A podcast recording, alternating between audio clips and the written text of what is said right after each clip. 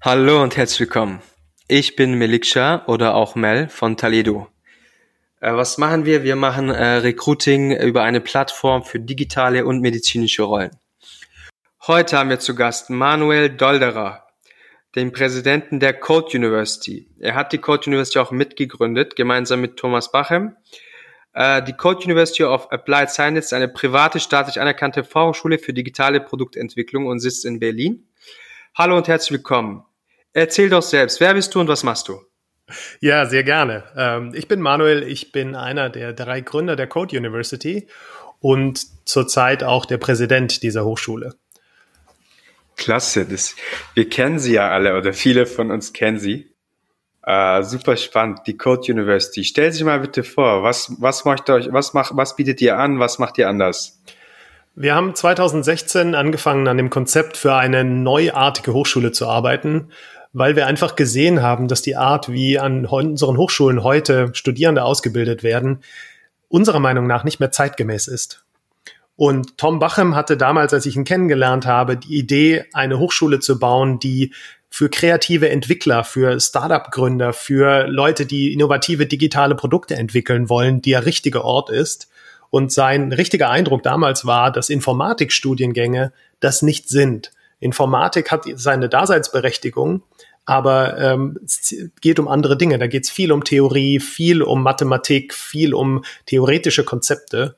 Und was wir bauen wollten, war eine Umgebung, in der sich kreative Bastler, digitale Produktmanager, Entwickler und auch Designer wohlfühlen und in der sie nicht nur belehrt werden, also wo Professoren rumlaufen, die den Studierenden etwas beibringen wollen, sondern wo die Studierenden selber aktiv werden, selber sich Projekte suchen, selber Ideen entwickeln, sich zu Teams zusammentun und im Probieren, im Ausprobieren lernen und von den Professoren dabei unterstützt werden. Immer jemanden haben, der ihnen die Fragen beantwortet, immer auch jemanden haben, der ihnen hilft zu verstehen, wo sie sich hinentwickeln können und was zu ihrem Profil noch fehlt, aber niemals jemand, der sie einfach belehrt, ohne sie zu fragen, ob sie das interessiert oder ihnen zu erklären, warum das für sie wichtig ist. Das war die Hochschule, die wir bauen wollten. 2016 haben wir damit angefangen. 2017 haben wir unsere ersten 88 Studierenden aufgenommen und heute haben wir über 500 Studierende aus fast 70 Ländern aus der ganzen Welt, die in diesen drei Studiengängen bei uns studieren. Software Engineering, Interaction Design und Product Management. Schön zusammengefasst. Ich danke dir. Das ist wundervoll. Ich denke, ihr wart bestimmt nicht die Ersten, die äh, bemerkt haben, dass nicht nur Informatik, das betrifft ja auch andere Studiengänge, aber tatsächlich ist das ja wirklich auch relevant für uns, auch gesamtwirtschaftlich, dass wir da eine die saubere, richtige Art der Lehre haben und nur ihr hattet halt und das Unternehmertum, den Geist in euch, das halt auch irgendwie anzugehen. Ja? ja, das stimmt. Und es war interessant, weil Tom sagte, dass er eigentlich schon jahrelang darüber gesprochen hat, dass er diese Hochschule gründen möchte. Und mhm. selbst die erfolgreichsten Unternehmer und Serial Entrepreneurs ihm immer gesagt Richtig. haben, um Gottes Willen, Hochschule. Ja, genau. Da kann man doch gar nicht und wie überhaupt, dann ist doch alles ja. viel zu reguliert und da kann man als Unternehmer sich doch eigentlich gar nicht entfalten. Eben, plus, ähm, sagen wir so, guter Tech-Unternehmer, der kann viele Sachen angehen und vielleicht ist das auch nicht das lukrativste, was man sich zunächst mal vorstellt, ist aber eher auch bisschen langfristiger, bisschen zurückgeben, bisschen auch gesellschaftlich äh, relevant. Und ich denke, das äh, interessiert viele halt nicht so sehr. Das ist der Punkt. Also wir sind als Organisation absolut purpose-driven und äh, das muss man auch sein. Wenn man, wenn man ein Bildungsprojekt startet, um damit Geld zu verdienen, dann kann mhm. da nur wirklich schwierig was Gutes bei rauskommen. Am Anfang muss es absolut darum gehen, den Studierenden die bestmögliche Lernumgebung zu bieten. Und das ist mhm. teuer, das ist aufwendig. Ich meine, wenn wir Professoren anstellen wollen und Professorinnen, die Experten sind in angesagten Feldern, äh, Technologiefeldern, dann mhm. können die natürlich in der Industrie richtig viel Geld verdienen. Das heißt, mhm. selbst mhm. wenn wir diese Gehälter nicht matchen können, wir müssen denen etwas Angemessenes bieten an, an Vergütung. Und das gilt mhm. natürlich für externe Experten, die wir einladen, genauso. Und wir müssen mhm. unseren Studierenden Technologie zur Verfügung stellen, mit der sie spielen und arbeiten und, und äh, Projekte machen können. Und all das gibt's nicht umsonst. Wenn ich das richtig verstehe, seid ihr privat finanziert und auch privat als Hochschule, aber ihr seid unabhängig, gleichzeitig aber staatlich anerkannt, richtig? Genau, das ist die Herausforderung, die man als Unternehmer oder als Unternehmen im Bildungssektor hat, wenn man staatlich anerkannte Abschlüsse verleihen möchte. Und unsere Abschlüsse sind genau die gleichen wie an einer staatlichen Hochschule. Dann muss man sich eine staatliche Anerkennung besorgen. Das heißt, der Staat sagt natürlich, bevor wir euch das Recht geben, unsere Abschlüsse zu verleihen, wollen wir mal prüfen, was ihr da so macht. Das heißt, man muss durch eine ganze Serie von Prüfungen gehen, man muss Anträge schreiben, man muss Gutachten über sich erstellen lassen, um dann mhm. irgendwann diese staatliche Anerkennung zu bekommen. Haben wir bekommen mhm. am 14. Juli 2017, weiß ich noch genau. Congrats, congrats. Super. Das freut mich so sehr, wenn Unternehmertum auch fruchtet und das so erfolgreich. Ich meine, ihr seid ja auch ein erfahrenes Team, ein gutes Team. Ich freue mich so sehr. Deswegen wollte ich dir auch unbedingt sprechen. Toll. Ähm, und du hast gerade gefragt, ja, Pri private hm? Hochschule. Ähm, wir sind also ein privates Unternehmen. Die Hochschule wird getragen von der GmbH. Mhm. Und wir haben zum Glück in der Anfangsphase insgesamt 24 Menschen gefunden, die uns Geld gegeben haben, die also in diese GmbH investiert haben, um uns mhm. den Aufbau der Code University zu erlauben. Das sind auch tolle Leute. Das ja. sind auch echt Unternehmerherzen. Ich meine, die können auch woanders investieren, was für sie noch einfacher ist, in Anführungsstrichen, Risk Return. Absolut. Vielleicht, aber das ist der gesellschaftliche Return, der langfristige Return für sie auch, ist natürlich ein ganz anderer. Das finde ich umso schöner. Das ist auch, genau also das. Da also den, an Investoren ja. und an euch. Hm? Ja, den, denen müssen wir wirklich dankbar sein, weil die im Grunde gesagt haben, ja, wir verzichten genau auf maximalen Return on Invest und wir erlauben euch mit dem Geld wirklich etwas Sinnvolles zu bauen, ohne ständig hm. zu gucken, wie sieht die Rendite aus.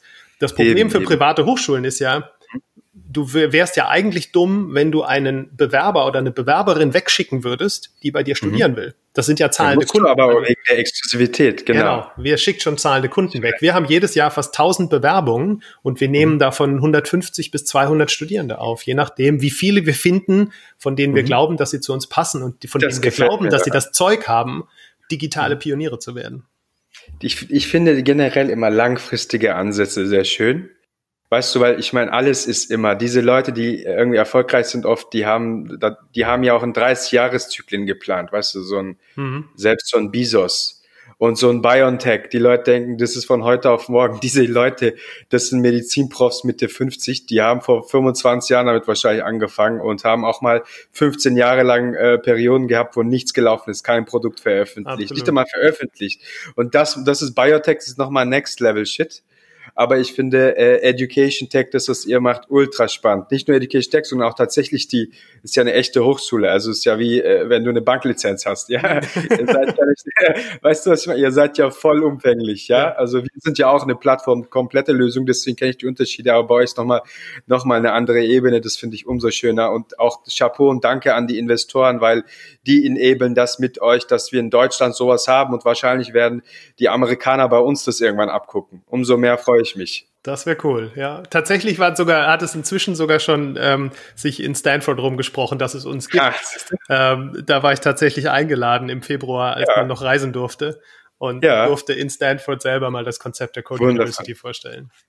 Super. Also kurz nur, um das abzurunden. Ich meine, schau mal, ich war so ein Keks stolz, als wir BioNTech hatten. Ich meine, ich habe in Amerika studiert vor zehn Jahren länger und die, also gefühlt sind die uns in den meisten Bereichen, was sie da machen, wenn du so MIT, Stanford und so weiter angehört, also in Naturwissenschaften auch, hm. sind die wirklich krass voraus. Ja, also wow. Und ja. die, die schmeißen da auch mit Geldern um sich, die können wir uns nicht vorstellen. Dennoch kommt irgendwie dieser Impfstoff zunächst einmal, also wir sind einer der schnellsten auf der Welt. Wow. Ja. Einfach nur ja. geil. Okay. Wie hat es euch denn eigentlich betroffen, Manuel, jetzt diese Sache? Das ist ja jetzt umso spannender. Kannst du da bitte reinbohren? Ich meine, Schulen, Unis sind alle betroffen, äh, Hochschulen. Wie hat Corona sich auf euch ausgewirkt und wie geht's weiter, deiner Meinung nach? Ähm, wir sind mittendrin, das rauszufinden, wie es weitergeht. Also erstmal waren wir, glaube ich, in der, am Anfang der Krise waren wir sehr schnell. Wir hatten die mhm. besten Voraussetzungen. Wir haben sowieso schon interaktiv und online ganz viel zusammengearbeitet. Wir hatten unsere ganzen Meetingräume ausgestattet mit Mikrofonen und Kameras, so dass es auch schon ganz viel ähm, Hybridformate gab, wo Leute von außen teilgenommen haben und Leute am Campus waren. Wir haben, wir waren auf Slack, wir hatten schon Videoconferencing-Tools, wir hatten die Google Suite. Das heißt, wir waren schon als Hochschule sehr viel weiter als viele andere, was digitales Zusammenarbeiten und digitales Lernen angeht. Wir haben ja sogar unsere eigene Lernplattform entwickelt, auf der vieles stattfindet, was für die Studierenden relevant ist. Das heißt, wir haben Mitte März sehr schnell entschieden, das komplette restliche Semester, in dem wir damals mittendrin waren, findet nur noch online statt und dann auch mhm. im Sommer relativ schnell gesagt, dass das Winter- oder Herbstsemester findet auch komplett online statt. Was uns wow. viel, viel mhm. beschäftigt hat, war mhm, die Tatsache, dass bei uns eben es ja nicht nur ums Lernen geht, sondern dass auch die Community, dieses Gefühl von Miteinander, die persönliche Begegnung so wichtig ist. Mhm. Und wie man das jetzt in die digitale Welt überträgt, das war eine große Herausforderung. Dann erzähl mal, das, äh, das ist jetzt nicht spannend. Ja, da haben wir ganz, ganz viel auch letztlich ausprobiert und experimentiert. Also unser, wir haben ja ein ganzes Student Lifecycle Team, das sich vor allem mit der Frage beschäftigt, wie gestalten wir die Beziehung zu unseren Studierenden und wie bringen wir die Studierenden untereinander zusammen. Und dann haben wir online ganz vieles ähm, einfach ausprobiert. Ich habe zum Beispiel mehrmals äh, mit Studierenden gekocht. Ich habe einfach hm. vorher eingeladen, dann habe ich Rezepte rumgeschickt, Einkaufslisten, die haben eingekauft und dann haben wir uns alle zu einem Zoom-Call verabredet und ich habe vorgekocht, die haben nachgekocht und hinterher mhm. haben wir zusammen vor dem Bildschirm gegessen und ein Glas Wein oder ein Bier getrunken. Und, mhm. und diese Art von Events gab's, also da gab's bestimmt 50 oder 60, die unterschiedlichsten. Wow. Die, die haben zusammen Online-Escape Room Games gespielt, die haben zusammen Brettspiele quasi online gespielt, die haben zusammen gekocht, zusammen getanzt. Wir haben äh, Abende gemacht, wo ein DJ aufgelegt hat und jeder quasi vor seinem Bildschirm getanzt hat zur gleichen Musik. Ähm, mhm. Alles um zu versuchen, wie, wie kriegen wir die Studierenden, äh, wie, wie halten wir Kontakt zu denen und wie erlauben wir denen auch Kontakt untereinander. Man muss sich halt klar mhm. machen, wir haben ja nicht nur Studierende, die aus Berlin oder aus Deutschland zu uns kommen. Mhm. Wie gesagt, die kommen aus 70 Ländern, die ziehen für uns nach Berlin. Das heißt, die haben da keine Familie, die haben keine sonstigen sozialen Verbindungen und die sitzen jetzt ganz allein in ihrer Bude, die wahrscheinlich noch nicht mal besonders groß ist. Und mhm. de zu denen wollen wir Kontakt halten und denen wollen wir weiter irgendein Community-Feeling geben. Das heißt, auch die mhm. Professoren haben ganz viele persönliche Check-ins mit einzelnen Studierenden, einfach nur um zu hören, hey, wie geht's dir? Was beschäftigt dich? Was brauchst du? Wie können wir dich unterstützen? Mhm. Und da sind wir mittendrin. Und dann ist es ja so, wir nehmen einmal im Jahr Studierende auf. Jetzt haben wir dann zum ersten Mal einen Jahrgang aufgenommen, 180 Studierende, die im September bei uns angefangen haben, von denen mhm. wir viele niemals noch nie persönlich getroffen haben und die auch den Campus noch nie gesehen haben und oh jetzt gerade auch zum Teil noch gar nicht nach Berlin gekommen sind, weil in vielen Ländern die, die äh, Botschaften nicht offen sind, die Konsulate, mhm. du kriegst kein Visum, du kannst also jetzt gerade gar nicht reisen. Das mhm. heißt, zum ersten Mal. Aber die können remote äh, genau. teilnehmen. Die mhm. studieren jetzt remote bei uns im ersten Semester und so wie es gerade aussieht, wahrscheinlich auch im zweiten Semester. Und das ist mhm. natürlich auch ein großes Experiment für uns. Also zu gucken, mhm. wie bauen wir zu denen eine Beziehung auf, was passiert, wenn die dann tatsächlich irgendwann nach Berlin kommen ähm, mhm. und dann an den Campus kommen. Mhm. Hast, kannst du denn schon absehen, inwiefern das auf der, also bei einem Geschäft, klassisch würde man sagen, wie hat es die Nachfrageseite betroffen? Ich würde es bei dir vielleicht anders formulieren versuchen. Ähm, hat es irgendwie schon absehbar die Bewerberzahlen für die nächsten Semester? Siehst du da schon irgendeine Unsicherheit, einen Rückgang oder einen Anstieg, was auch immer? Hm, bisher noch nicht. Oder ist das noch zu früh? Mhm. Also wir waren ja quasi, als es losging Mitte März, waren wir mitten im Bewerberprozess für, für dieses Jahr mhm. hatten natürlich Sorgen. Am Ende hatten wir ähnlich viele Bewerber wie die Jahre davor auch. Mhm. Ähm, dieses Jahr müssen wir abwarten. Wir werden tatsächlich am Montag unseren äh, Bewerberfunnel öffnen für 2021. Und dann mhm. sind wir natürlich sehr gespannt, äh, ja, wie das auswirkt. Ich, das wird interessant. Also hm, kann sogar, ich denke, hochgehen. Ich meine, das ist sehr unabsehbar, hm? schwierig zu sagen. Also ich würde sagen, wenn sich jemand entscheidet, jetzt zu studieren, dann gibt es ja. kaum einen besseren Ort als Guter, äh, genau, gut getimt, finde ich gut. Äh, du stehst dahinter und ich finde das gut. Ähm, ähm, und ähm, wie hat's jetzt euch, wie stelle ich mir das gerade vor mit eurem, in Anführungsstrichen, Office oder der Hochschule? Ich stelle mir vor, das ist bestimmt eine sch schöne Immobilie in guter Lage und die steht jetzt komplett leer. Stelle ich mir das richtig vor? Äh, fast. Also erstmal ist es eine traumhafte Immobilie und zwar sind wir ja ähm, eingezogen in die Factory Görlitzer Park. Okay, wir kenne ich. Teil der Factory, alle Studierende, unsere Studierenden sind Teil der Factory Community und wir haben mhm. die komplette vierte Etage in diesem riesigen Gebäude. Mhm. Und das vermissen viele natürlich sehr. Aber es ist so, es ist immer noch erlaubt, Stimmt, dass Menschen an den Campus kommen. Wir haben mhm. natürlich ganz strikte Regeln und Maßnahmen und alles in place und mhm. es gibt letztlich auch ein, ein, Limit, wie viele Menschen gleichzeitig da sein dürfen. Aber mhm. wir wollten eben auch sicherstellen, dass die, denen zu Hause die Decke auf den Kopf fällt, die wirklich einsam sind, die auch zu Hause vielleicht gar keinen sinnvollen Arbeitsplatz haben. Selbst das, das kann man ja nicht bei jedem voraussetzen, dass jeder eine mhm. ungestörte Ecke hat mit einem Schreibtisch und einer guten. Internetverbindung, dass die mhm. eine Chance haben, an den Campus zu kommen. Und mhm. deswegen mhm. ist es immer noch ein bisschen was los am Campus. Natürlich müssen mhm. alle Abstand halten und Maske tragen, aber und wir haben mhm. auch ne, die ganzen Reinigungs- und Hygienemaßnahmen in place. Aber ich finde, es ist noch ein bisschen was los am Campus. Was denkst du ganz grob so nur aus dem Bauch, wie viel Prozent die Auslastung ist im Vergleich zu vorher, also irgendwie im Office, also irgendwie 10 Prozent, ja. 30 Prozent? Wahrscheinlich so 10, 15 Prozent, würde ich sagen. Okay. Mhm. Und ähm, deine eigenen Mitarbeiter hat es ähnlich betroffen? Ja. Ähm, verstanden. Das war auch eine neue Erfahrung für uns als, als Startup. Wir sind ja immer noch ja. ein Startup, 2016 losgelaufen, ähm, haben jetzt, ich weiß gar nicht, über, über 50 Mitarbeiterinnen und Mitarbeiter auf jeden Fall. Und mhm. wir haben in, diesem, in dieser Zeit, in den letzten Monaten auch zum ersten Mal Menschen eingestellt, die wir nie persönlich getroffen haben. Also mhm, auch eine ganz mhm. neue Erfahrung. Normalerweise ne, hat man mehrere Interviews, sitzt im gleichen Raum, Stimmt. lernt sich kennen und jetzt war alles kennenlernen eben via Zoom. Und auch das ist natürlich eine spannende Erfahrung für uns als Startup. Aber klar, wir arbeiten alle zu Hause. Ähm, wer an den Campus kommen möchte, kann das. Keiner ist gezwungen dazu. Wir hatten sogar das war wirklich nochmal toll von unserem Digital Infrastructure Team. Die sind, mhm. als es dann von heute auf morgen hieß, ab morgen machen unsere Professorinnen und Professoren Lehre von zu Hause, sind, mhm. haben die nochmal gesagt, was braucht ihr von uns? Wir haben denen professionelle Mikros besorgt, Videokameras besorgt, professionelle mhm. Stühle, noch einen zweiten Schön. Monitor. Und dann sind die mhm. rumgefahren und haben wirklich das den, den, Leuten nach Hause gebracht und dann noch geholfen, die Setups einzurichten und aufzubauen, sodass jetzt unsere Professoren, wenn man sie im Zoom-Call sieht, die sehen alle aus wie, wie so Radiomoderatoren mit so Profi groß da vorne dran. So, so sieht der klassische äh, FU Berlin-Prof wahrscheinlich nicht aus. er steht da wahrscheinlich immer noch da vorne und liest vom Buch ab. Okay.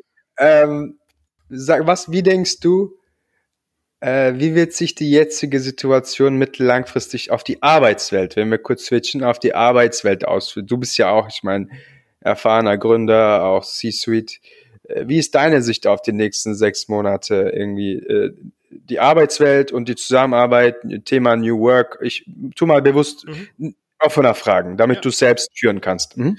Sehr gerne. Äh, also was ich mir wünschen würde, und ich bin sehr gespannt, ähm, ob das passiert, ist, dass in dieser ganzen Diskussion über, über Homeoffice und, und ähm, wir merken, dass diese alten Führungsansprüche, diese Idee, ich muss meine Mitarbeiter beobachten, sonst weiß ich ja gar nicht, ob die arbeiten, dass wir, dass wir mal wirklich diese alten Führungsklischees loswerden und wirklich dazu kommen, dass wir sagen, Menschen müssen Vertrauen bekommen. Wenn ich einen Menschen einstelle, dann muss ich den einstellen, weil ich ihm vertraue. Und dann muss ich ihm auch vertrauen, dass er, wenn er zu Hause arbeitet, trotzdem arbeitet und sinnvoll arbeitet obwohl er mhm. sich die Zeit frei einteilen kann, obwohl er nicht beobachtet wird, obwohl niemand sieht, wie oft er aufs Klo geht oder wie oft er irgendwie eine Zigarettenpause macht. Mhm. Also ich hoffe sehr, dass das ähm, zu einem zu einem Wandel führt ähm, in der Art, wie wir über Führung, Organisation und Mitarbeiter nachdenken. Das mhm. wäre ein großer Wunsch von mir.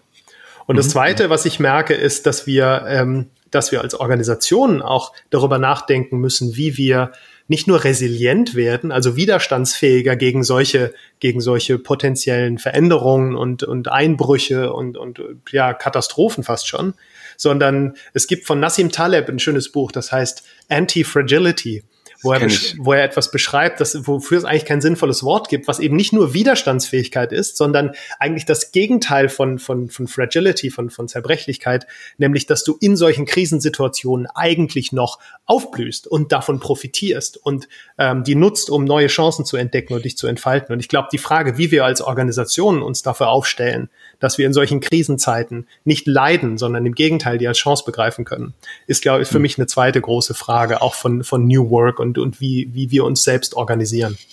Mhm, mhm. Spannend, dass du das einbringst. Ich habe letztens mit einem Freund darüber länger diskutiert, über das Buch. Aber das kenne ich schon sehr lange. Finde das sehr, sehr spannend. Äh, und ähm, was konntest du bisher mitnehmen dieses Jahr? Ist es irgendwas, also positiv, negativ, was auch immer, so in einem Satz, was ist es, was du dieses Jahr mitgenommen hast? Ganz viel Zeit mit meinen Kindern. Äh, mhm. weil ich natürlich Wochen und Monate lang äh, mit denen zu Hause war und selber viel mehr zu Hause war als vorher. Meine Frau ist Ärztin, die arbeitet weiter wie bisher, eher mehr als weniger. Insofern äh, war mhm. ich derjenige zu Hause. Und bei all der Belastung, die damit einhergeht, hat es natürlich auch Spaß gemacht. Wir haben, mhm. äh, wir haben Sachen gebastelt, wir haben äh, zusammen Ausflüge gemacht in den Wald, wo wir niemanden getroffen haben. Und ich habe natürlich auch viel mehr von deren Schul Schulerfahrung mitbekommen.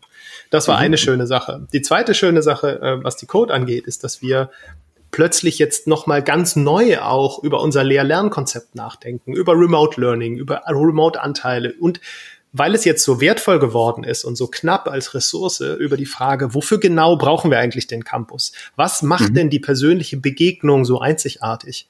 Und wie kann mhm. man das viel stärker nutzen und alles andere vielleicht noch ein Stück weiter ähm, auch online gestalten, den Studierenden mehr Flexibilität und Freiheit bieten. Also Fokus. bei all der Belastung, die damit einhergeht, hat die Krise sowohl für mich persönlich als auch ähm, als, als Unternehmer und mit Blick auf die Code auch viele neue Fragen aufgeworfen, die, glaube ich, mhm. sehr produktiv sein werden in der Auseinandersetzung. Mhm. mhm. Schön zusammengefasst, danke. Das zeigt wieder für mich immer die Plastizität eines gesunden menschlichen Verstandes. Total. Und ja. vielleicht nochmal, äh, um, um das klar zu machen, das ist letztlich unser Bildungsziel. Also natürlich wollen wir Studierende an der Code entlassen, die, ähm, die gute Softwareentwickler sind oder die viel von Interaction Design verstanden haben, die, die großartige Product Manager werden. Aber was mhm. wir vor allem wollen, ist, dass da Menschen rausgehen, die in der Lage sind, in solchen Situationen, also mit allem, was das Leben ihnen zwischen die Füße wirft, ähm, damit umzugehen und damit produktiv umzugehen, sich dafür gewappnet zu fühlen und die Zukunft aktiv mitzugestalten. Und das ist mhm. eigentlich so ein wunderbarer Test, woran man jetzt sieht, welche Menschen eigentlich dafür, also da gut vorbereitet waren und was es mhm. braucht, um in solchen Krisensituationen nicht unterzugehen, nicht einfach nur zu leiden und sich zurückzuziehen. Vielleicht sogar aufzublühen. Genau. genau. Mhm. Und das ist eigentlich, müsste eigentlich ein großes Bildungsziel für uns alle sein, dass wir Menschen aus unseren Bildungseinrichtungen entlassen, die auf solche Dinge vorbereitet sind. Okay, danke schön. Äh, bei wem würdest du gerne mal einen Tag Mäuschen spielen, wenn du könntest? Äh, lebend, lebendige Person oder darf das ja, auch in der. Das ist auch eine gute Frage. Du kannst sogar, also in der Regel meine ich das, aber öffne dich. Nein, mach mal. Du also, kannst auch in die Vergangenheit fliegen. Ich, ich würde Mäuschen gerne Mäuschen spielen bei vielen, die, die, die wir heute als, als, als Helden in der Wissenschaft feiern oder als Erfinder mhm. oder als, als Entrepreneure. Und ich würde gerne in ihren, sozusagen sie ein Stück weit auf ihrem Bildungsweg begleiten. Denn, denn das ist so die große Frage, die mich beschäftigt. Was trägt Bildung dazu bei, dass am Ende jemand rauskommt wie, wie Elon Musk oder auch wie Albert Einstein oder auch wie Marie Curie? Also Menschen, die sich dann am Ende auszeichnen durch innovative Aha. Ideen, Leistungen, Unternehmergeist. Meine große Frage ist die ganze Zeit, was hat eigentlich die Bildung dazu beigetragen und was können wir daraus lernen für die Gestaltung von, von, von Bildungseinrichtungen? Also mal bei Albert Einstein in der Schule zu sitzen und zu schauen, hat die Schule Stand. eigentlich irgendeinen positiven Einfluss gehabt oder auch oder auch die Uni? Ich habe das Studium? ja studiert als Recruiter. Ist es ja meine Aufgabe. Mhm. Und so in einem Satz ist meine Sicht darauf, wenn du zur richtigen Zeit die richtige Person dort triffst, die dich erkennt, bevor es andere tun und dich dann stützt, unterstützt und fördert. Das mhm. ist meine Sicht. Ich ich hatte Gott sei Dank, obwohl ich irgendwie, ich war zu viel sehr jung in bestimmten Bereichen, haben Leute da irgendwas gesehen, was eigentlich nicht zu sehen war. Also in dem Zeit, zu, zu jung. Ja. Aber diese manche Menschen haben dafür einen Instinkt. Und ähm, ich glaube, ich habe den auch manchmal. Ich habe jetzt leider als einfach berufsbedingt keinen Zugang zu solchen Leuten, eher mhm. Menschen, die viel Berufserfahrung haben, da ist es einfacher. Ja. Aber in der Schule, ich habe auch unterrichtet mal Kinder, und manchmal siehst du das und wenn du das siehst und förderst, eigentlich kann da nicht so viel schiefgehen, wenn dieser Mensch halbwegs. Aber das ist natürlich nur ein Teil davon. Aber die, die wirklich erfolgreich wurden, die hatten das gemeinsam. Ja. Und das, und, und wenn du mal überlegst, wie sich die, die Aufgabe von Lehrerinnen und Lehrern oder auch Professorinnen und Professoren ändern würde, wenn wir sowas in den Vordergrund stellen und nicht die reine Wissensvermittlung, wenn es Richtig. wirklich darum geht, sich den einzelnen Menschen anzuschauen und zu fragen, okay, was sehe ich in dem? Welche Potenziale hat der? Was ist in mhm. dem angelegt? Und wie kann ich diesen Menschen jetzt bestmöglich dabei unterstützen, sich zu entwickeln, sich zu entfalten und, und diese Potenziale Stimmt. Und ihr habt den Vorteil, dass ihr nicht nur klassische Lehrer habt, sondern Leute wie euch. Weißt du, ein erfahrener CEO, dessen Job ist es ja genau solche Leute zu sehen ja. Und ihr habt ja, also du bist ja ein erfahrener Gründer, der sich um diese Hochschule, wenn, wenn da ein Stern ist, traue ich es dir eher zu, das zu sehen, als einem Universitätsprofessor. Aber gut, ich das, wollte jetzt nicht zu weit. Ja. Genau, aber deswegen suchen wir, wenn, deswegen haben wir so große Probleme, wenn wir neue Professorinnen und Professoren suchen, weil wir eben nicht den typischen Professor suchen, sondern wir suchen ja, Menschen mit einem Coaching, mit einem Mentoring-Profil, ähm, mhm. die genau mhm. diese Fähigkeit haben. Nicht nur mhm. intelligent Wissen zu vermitteln, sondern ja, genau. den Gegenüber, der, ne, die andere Person zu sehen, zu erkennen und dann rauszufinden, wie kann ich diesen Menschen unterstützen. Das ist eigentlich das Idealprofil eines Professors an der Code. Interessant. Okay, dann kommen wir zu dem Thema. Wie können dich denn die äh, unsere Zuhörer, wenn sie denn möchten und euch sympathisch finden, davon gehe ich aus, euch unterstützen? Ähm, also irgendwie Mitarbeiter für euch, Studierende, irgendwie hast du irgendetwas, was du äh, äh teilen möchtest? Ja, jede Menge. Also natürlich freuen wir uns immer über, ähm, über Bewerber, Bewerberinnen, Bewerber, die das Gefühl haben, dass die Code der richtige Ort für sie ist. Das mhm. ist natürlich das, das A und O für uns. Das gleiche gilt für, für Menschen, die, die in die Lehre wollen, die also äh, unsere Studierenden auf diesem Weg unterstützen wollen, die, die sich selber als jemand sehen, der Fachwissen hat, aber eben auch, wie gesagt, dieses Mentoring-Mindset, ähm, junge Menschen unterstützen und ihnen dabei helfen will, ähm, die, die Welt zu erobern. Das ist das, was wir ständig suchen und äh, wo wir nie genug kriegen können. Mhm. Dann suchen wir natürlich auch weiterhin ähm, Investoren, Unterstützer, die uns helfen zu wachsen, neue Projekte anzugehen. Wir wollen stärker in die Forschung, wir wollen stärker in die Weiterbildung. Wir haben noch viele unternehmerische Ideen, was wir auf der Basis der Code, wie wir sie jetzt heute aufgebaut haben, noch alles machen können. Mhm. Ähm, auch dafür sind wir natürlich sehr dankbar. Und dann gibt es mhm. ein Projekt, das mir sehr am Herzen liegt. Ähm, da muss ich noch ein bisschen ausholen. Und zwar mhm. ist das die Code and Design Initiative. Mit der haben wir angefangen 2016, bevor es die Code University gab, weil wir Kontakt haben wollten mit jungen Menschen. Wir wollten die einladen, mit denen arbeiten. Also haben wir einfach angefangen, Camps zu organisieren. Mehrtägige Camps haben in Köln angefangen, in Berlin Jugendliche eingeladen, ungefähr zwischen 14 und 18 und gesagt, kommt vorbei, vier Tage in den Ferien, wir kümmern uns um alles. Das Einzige, was ihr mitbringen müsst, ist Neugier und irgendeine mhm. Idee, an welchem Projekt ihr arbeiten wollt. Und wir mhm. geben euch Laptops, wir geben euch Technologie, wir versorgen euch mit Essen und Trinken und wir sorgen dafür, dass ganz viele Coaches da sind, die euch helfen, wenn ihr Fragen habt. Und diese Camps mhm. haben so gut funktioniert und alle Beteiligten hatten so viel Spaß. Also wir hatten auf Anhieb in Köln über 120 Teilnehmerinnen und Teilnehmer, die vier Tage mhm. lang nicht nur Spaß hatten, sondern auch richtig gearbeitet haben und tolle mhm. Projekte realisiert haben. Dass wir gesagt haben, das Ding muss weiterleben. Wir haben daraus eine gemeinnützige Initiative gemacht und die kriegt jetzt gerade nochmal neuen Schub. Wir ähm, haben die Unterstützung ähm, da von zwei Stiftungen bekommen und können da jetzt nochmal ähm, richtig Gas geben. Und wer mhm. an sowas mitmachen möchte, also eine Initiative entwickeln, die sich an Jugendliche richtet, nicht die, die schon Abitur haben, sondern schon deutlich früher und vielleicht auch die, die von ihren Familien, von ihrem sozialen Hintergrund her nicht die besten Chancen haben und helfen mhm. will, den Zugang zu digitalen Technologien zu geben, Zugang dazu, was man mit dieser Welt machen kann, wie man mhm. digitale Technologien nutzen kann, um Projekte zu realisieren, um, um Apps zu bauen, um digitale Produkte zu entwickeln und die dadurch hoffentlich auch eine neue Form von Selbstbewusstsein bekommen und neue berufliche Perspektiven. Ja, der soll, der soll sich melden. Da suchen wir gerade händeringend jede Menge Leute, die, die mithelfen, diese Initiative groß zu machen. Liebe Zuhörer, ihr habt gehört. Spannendes Thema. Ähm, wir kommen auch gleich zu dem, wie man, wie sie dich erreichen können, aber vorher, ähm, mit welchen zwei Personen soll ich denn deiner Meinung nach sprechen? Also ich weiß, kann es nicht versprechen, dass es dazu kommt, aber wen würdest du empfehlen, äh, den ich sprechen sollte? Aus welchem Grund? Ähm, also ich glaube, wer ein spannender Gesprächspartner ist, ähm, mhm. weil er jetzt auch gerade noch mal sehr viel mehr Zeit hat und sehr intensiv darüber nachdenkt, wie zum Beispiel New Work sich entwickelt und was wir dazu beitragen können, ist auf jeden Fall Rolf Schrömgens.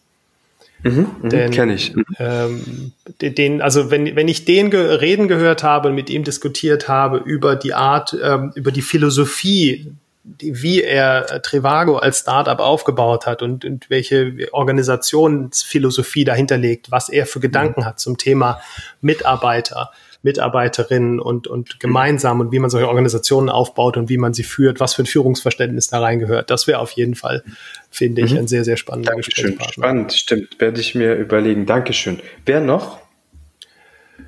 Ähm, Kann auch außerhalb, wenn du nicht Startups. Inspiriere mich einfach. Also Menschen, die ich gerade persönlich sehr spannend finde, sind Menschen, die ja. über unsere digitale Zukunft nachdenken. Also insbesondere AI und Ethics. Und mhm. ähm, da sind, da kenne ich nicht so viele Unternehmer, aber, aber viele spannende Wissenschaftler, ähm, hm. beziehungsweise einfach Denker. Und ähm, mhm. einer davon ist zufällig einer, einer unserer Professoren in unserem Science, Technology and Society Programm. Der mhm. ist international erfahrener äh, Professor, Philosoph, aber eben auch technikaffin und er versteht sehr, sehr viel von Technologie, ähm, betrachtet mhm. es aber nicht aus einer Technikbrille, sondern letztlich aus einer, ja, aus der Brille, was macht diese Technologie mit uns und was machen wir mit der Technologie? Genau, Anwendbarkeit. Und der Wie heißt der denn? Der heißt äh, Fabian Geier Aha. Und ähm, genau. Ist bei uns an. Gaia mit E-Y-E-R? E-I-E-R. Okay, ja. machst du sagst mal schön. Mache ich gerne also, ein Intro. Ich, ich, also ich weiß nicht, ob ich das jetzt noch ausweiten will. Das sind alles spannende Menschen, aber ich möchte in meinem Podcast da bleiben, was mir gerade äh, liegt. Und das Klar. ist das. Okay, vielen Dank. Wie könnte ich die Leute äh, erreichen? Einfach eine E-Mail schreiben, manuel at code.berlin. Top. Oder ansonsten über LinkedIn oder über Twitter. Bitte keine, nervt Manuel nicht mit, mit Werbung oder Spam, nur wenn es relevant ist und ihr euch gegenseitig unterstützen könnt. Manuel, zum Abschluss habe ich irgendetwas nicht gefragt, was du gefragt hättest. Nein, ich habe das Gefühl, das war ein sehr rundes Gespräch. Vielen Dank. das habe ich auch. Ich danke dir vielmals. Hat mir riesig Spaß gemacht. We stay in touch, liebe Zuhörer. Äh, ich hoffe, es hat euch auch Spaß gemacht. Bis bald.